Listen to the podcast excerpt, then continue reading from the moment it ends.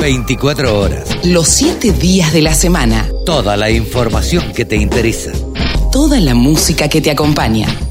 Ella es contadora, coach y titular de tonicaonline.com.ar. Mónica Ortolani, ya casi como la madrina de la radio del campo. ¿Cómo te va, Moni? Buen día.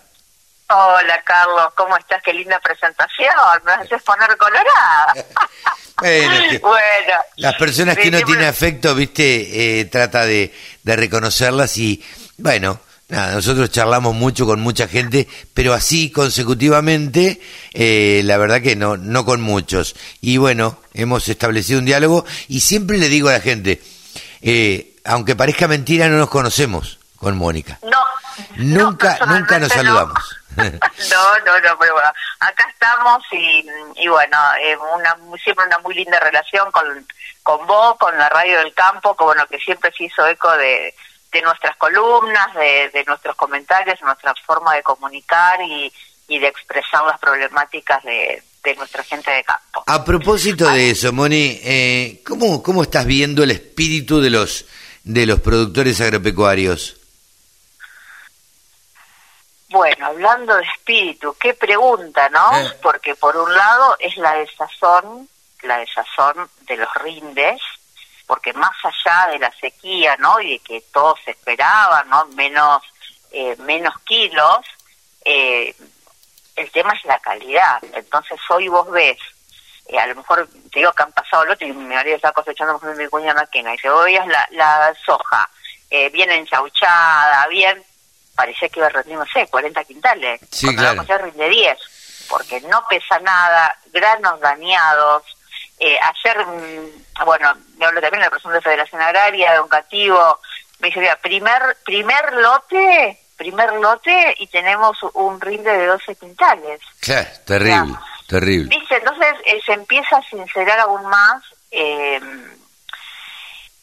más esos rindes y esos kilos que no están, viste, porque hasta que vos no entras a cosechar no sabes en realidad cuánto va a ser el, el rendimiento, vos más o menos lo estimás, pero esta es una situación tan inédita, con tantos granos verdes, con tantos granos dañados, hasta incluso hasta la calidad de la soja para convertirlo en aceite, Claro. eh, no es apta para consumo, con lo cual eh, muchos ya me están diciendo, esperen un aumento en los aceites, en, o sea, en los aceites, perdón. Eh, porque más allá que vos miras, y la, la, la soja, aceite de soja no consume el ser humano demasiado. Sí, o sea, ojo, hay muchos aceites mezclas, que son las aceites más económicas y que también se utilizan en eh, alimentación porcina. Entonces, volviendo al espíritu del, del hombre de campo, por un lado, la desazón de los rindes, la preocupación por sus flujos de fondos, muy preocupado porque no va a estar ese dinero que, que, pens que, bueno, que tenía estimado que iba a tener para poder cumplir sus deudas. Eh, sí, muchos tomando acciones, a lo mejor viendo con los bancos cómo tomar estos créditos de, de sequía a tasas más, más bajas, Sí. eh, pero tampoco es lo que, lo que abunda, ¿no? Eh, entonces hay mucha preocupación, más allá también del flujo de fondos, eh, también por la renegociación de los alquileres, eh, porque si bien por un lado el productor, digamos, que venía alquilando ese campo, quizás hoy no tenga para poder reno- renovarlo. Por otro lado, hay presión de grandes grupos o también de, de a lo mejor de productores que de maní, que a lo mejor tienen otros márgenes y están compitiendo por esos lotes. Entonces, eh, hay también toda una movida y una preocupación, no solamente por el presente, sino también por el futuro. Claro. Eh, por suerte están tomando acciones, estoy recibiendo muchas consultas que de ver cómo van a planificar. Entonces yo también lo que veo es que hay mayor nivel de conciencia de entrenar esa pata de financiamiento, eh, tal así que bueno, eh, voy, estoy, bueno, ahora tengo que dar charlas a, algunos grupos, a algún grupo CREA, eh, productores que hacen consultas, proveedores de insumos que también están muy preocupados porque, dice, ¿a, a quién le van a financiar? ¿Cómo van a financiar esta campaña? Entonces, bueno, eh, creo que, mm, y creo que te lo he dicho también en la última columna, creo que este, eh, la sequía y el dólar soja, que otro tema que todavía no, no ingresamos, no, no, Eh, el no empezamos. el dólar soja está 3. para- es- eh, claro, está paralizado el mercado directamente porque la verdad lo que los quieren lo que le quieren ofrecer, primero que la exportación mm, prácticamente está desaparecida y, y hoy están ofreciendo algunos 93 mil pesos, algunos 102 mil, 103 mil, muy pocas operaciones, eh, porque bueno, teóricamente, bueno, eh, te lo sabrá decir mejor Pablo Adrián y que, que quien más te habla, habla con vos con, con marcados, si bien la, la capacidad teórica de pago, que sería la capacidad teórica de pago, es el precio que debería estar pagando la exportación para salir hecho, son unos 106 mil pesos. Claro, claro. ¿no? Eh, pero bueno, algo quieren ganar, pero se olvidan de todo lo que han ganado antes. Entonces, bueno, la verdad que estamos como en una tormenta de, de muchas cuestiones, o sea, cuestiones, digo que hasta la campaña pasada uno daba por sentado que funcionaban, porque quién se imaginaba que en zona núcleo no iba a haber cosecha. Claro, no, no, eso era Y por otro lado, el mercado, el mercado, mal o bien, vos tenías una brújula de precios. Hoy ya no tenés una brújula de precios. Claro, El mercado se rompió. Fíjate que hasta la pizarra no se publica más, entonces eh, vos todo el lío que se armó cuando se publicaban las pizarras en el dólar soja 1 y el, dólar soja 2 enteras, y eso hacía que los alquileres, hubo un gran eh, aumento en el, en el precio de los alquileres, bueno, ahora no está la pizarra, están viendo cómo renegocian los alquileres y qué, qué cláusula. Digo, muchas de las consultas es cómo armo el nuevo contrato, qué le pongo en la cláusula. claro. ¿Qué, eh, ¿Por qué? ¿Por qué? o sea, siempre lo normal y habitual era pizarra Rosario. Ahora esa pizarra saben que no está. ¿Qué ponemos? Claro, justamente, O sea, o sea, empiezan a, a surgir preocupaciones, eh, cuestiones que las dábamos por sentada que funcionaban bien.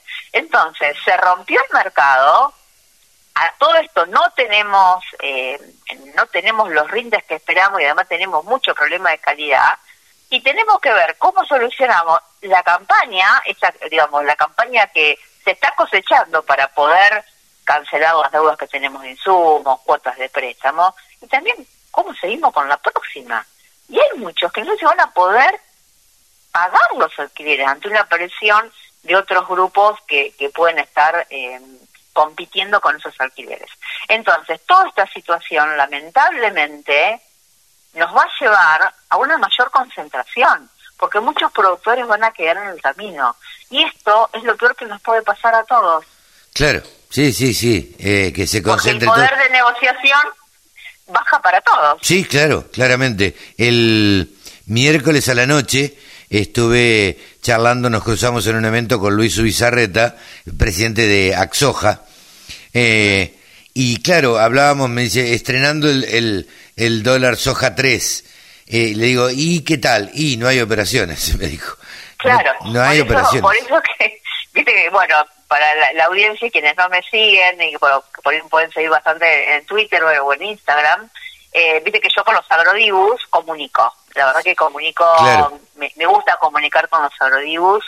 Y viste que yo a cada dólar soja le, le, le hice una analogía, ¿no? Entonces, así como el dólar soja uno, yo lo definí el dólar piñata, porque iba muy poquitos iban a comer los caramelos, ¿no? Eh, mientras tanto el, el productor es el, es el que paga la fiesta. En este dólar soja 3, ¿m? yo lo dibujé, digo, lo dibujé el domingo de Pascua, es un, un, como un huevo de Pascua, ¿viste? Claro. Eh, se estrena, se estrenó después de Pascua, se estrenaba después de Pascua. Esa era la sorpresita del, del dólar a- del dólar soja a 300, pero es para lo mismo, para que se siga rompiendo el mercado, para que pocos se, se coman los confites, porque acá quiénes quiénes son los que más se van a, a beneficiar. Bueno, los exportadores, algunos dueños de campo, ¿no? Ahora el eh, si es que co- van a- cobran los alquileres eh, al, al dólar soja al dólar soja 3 eh, pero por el otro lado, el productor, como quiere salir a vender hoy su soja, a lo mejor, o su grano, para, para poder honrar una deuda, hoy no tiene mercado. No, no, no, seguro, seguro. Y ante eso, el productor opta por quedarse eh, con la soja en el silo bolsa, digamos. Exactamente, pero de todos modos no nos vivimos con está haciendo con mucha humedad, con granos verdes, no saben si lo van a poder embolsar. Claro. Eh, están también evaluando los costos de, de almacenaje.